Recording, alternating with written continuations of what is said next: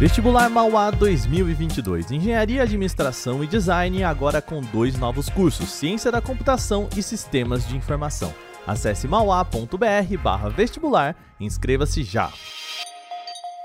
Olá, hoje é terça-feira e o Canaltech News traz os desdobramentos do apagão do Facebook, lançamento complicado do Windows 11, Android 12 e muito mais. Eu sou Wagner Waka, vem comigo para as notícias do dia.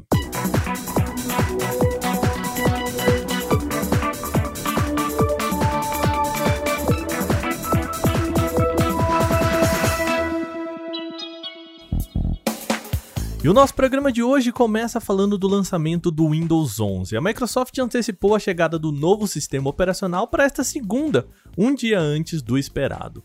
O novo programa traz uma série de novidades, principalmente em relação ao menu iniciar completamente repaginado. Contudo, como todo lançamento de um novo Windows, usuários já começaram a relatar bugs. Os principais deles estão em alto consumo de memória RAM e de problemas com velocidade da internet. Segundo reclamações em fóruns da Microsoft, o problema de rede pode estar ligado a um driver de compatibilidade da Intel. A Microsoft afirma que a falha pode fazer com que sites carreguem mais devagar do que outros dispositivos e o streaming de vídeo fique mais lento em certas resoluções maiores. Os desenvolvedores já trabalham em uma solução e uma atualização cumulativa pode chegar por volta do dia 12 de outubro. Como isso é algo que afeta uma gama ampla de usuários, a ideia é correr para entregar uma solução satisfatória o mais rápido possível. Você quer ver uma lista completa com todos os bugs do lançamento do Windows? É só entrar em canaltech.com.br.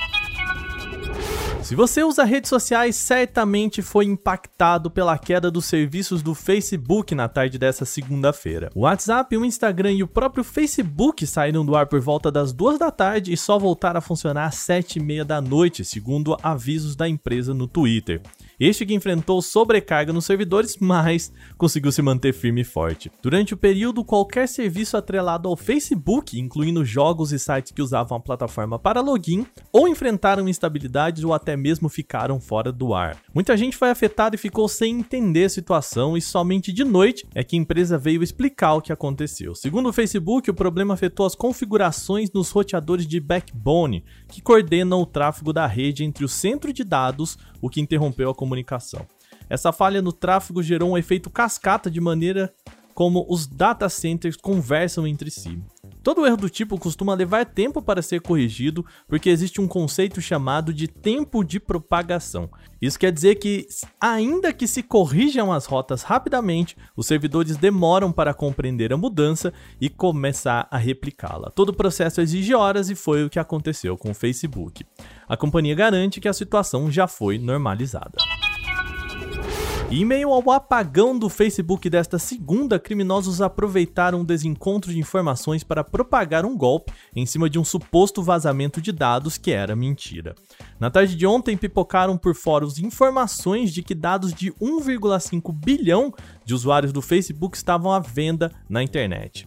Criminosos publicaram amostras de dados reais de usuários já vazados em outras ocasiões e diziam ter acesso a mais delas. O enredo, em meio à queda das redes sociais, ganhou força e até entidades acostumadas a acompanhar vazamentos como Privacy Affairs constataram que se tratava de exposição. Contudo, usuários que supostamente teriam sido impactados entraram em contato com os criminosos e descobriram o golpe. O anunciante envia uma amostra de dado de 20 pessoas e cobra 5 mil dólares para liberar o pacote com os 1,5 milhão de usuários. Contudo, após o pagamento, o envio não foi feito, o que mostra que o anúncio era mentira. Eric Toller, um pesquisador de segurança da Bellingcat, alertou para o site Vice que criminosos anunciam informações obtidas por raspagem de dados. Trata-se de utilização de um software para conseguir acesso a informações de um site. Com isso, não há confirmação de que dados do Facebook tenham sido expostos durante o movimento de queda nesta segunda. Tem outro sistema operacional também próximo de ser lançado. O Android 12 já entrou na sua versão final e deve ser lançado nas próximas semanas. O pacote revelado pelo próprio vice-presidente de engenharia do Android, o David Burke, traz uma importante informação o codinome de sobremesa do sistema operacional. Tradicionalmente, o Google cria um nome de sobremesa para cada versão do Android, como aconteceu no Oreo para o Android 8, o clássico Android 4.4 chamado de KitKat e o Android 9 que ficou conhecido como Pie, que é torta em português. O Android 12 é representado pelo termo Snow Cone e, como a gente chama aqui no Brasil, a famosa raspadinha. A confirmação do apelido pelo executivo sugere uma tendência bacana de que os nomes de sobremesa oficiais podem voltar para a cultura do Android. Desde 2019, com o Android 10, as versões do sistema do Google não eram etiquetadas com um doce próprio. Ainda falando em Google, a empresa já tem data para mostrar os novos modelos de smartphones da linha Pixel. Os Pixel 6 e 6 Pro serão apresentados em evento no próximo dia 19, às 14 horas no horário de Brasília.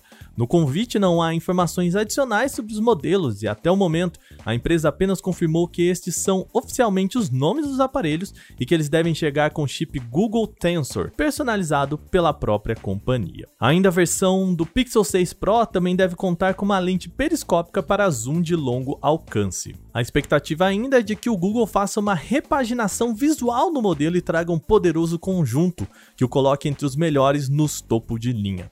O evento vai contar com transmissão virtual começando às 14 horas pelo horário de Brasília e é bem possível que o Google também mostre mais do que apenas os novos Pixel 6 e Pixel 6 Pro na ocasião. Bom, essas foram as nossas notícias de hoje, mas antes precisamos lembrar vocês de votar na gente no Prêmio Best. Você só precisa entrar em vote.premibest.com e escolher o Canaltech para a categoria de tecnologia. Vocês ajudaram a gente a ficar no top 3 e a gente precisa de vocês de novo com esse último voto. Então vai lá, voto.premibest.com e vota no Canaltech para a categoria de tecnologia. Lembrando também que a gente está no podcast da Alexa. Isso quer dizer que se você pedir para a Alexa fale as notícias de tecnologia do dia, esse podcast vai tocar no seu dispositivo. Então, testa aí e depois conta pra gente, tá bom? Esse episódio foi roteirizado, editado e apresentado por mim, Wagner Waka, com a coordenação de Patrícia Gnipper. O programa também contou com reportagens de Igor Almenara, Alveni Lisboa, Renato Santino, Dácio Castelo Branco e Eduardo Monken. A revisão de áudio é da Mari Capetinga. Agora a gente vai ficando por aqui. Lembrando, amanhã tem mais notícias no nosso Canal Tech News em podcast. Até lá!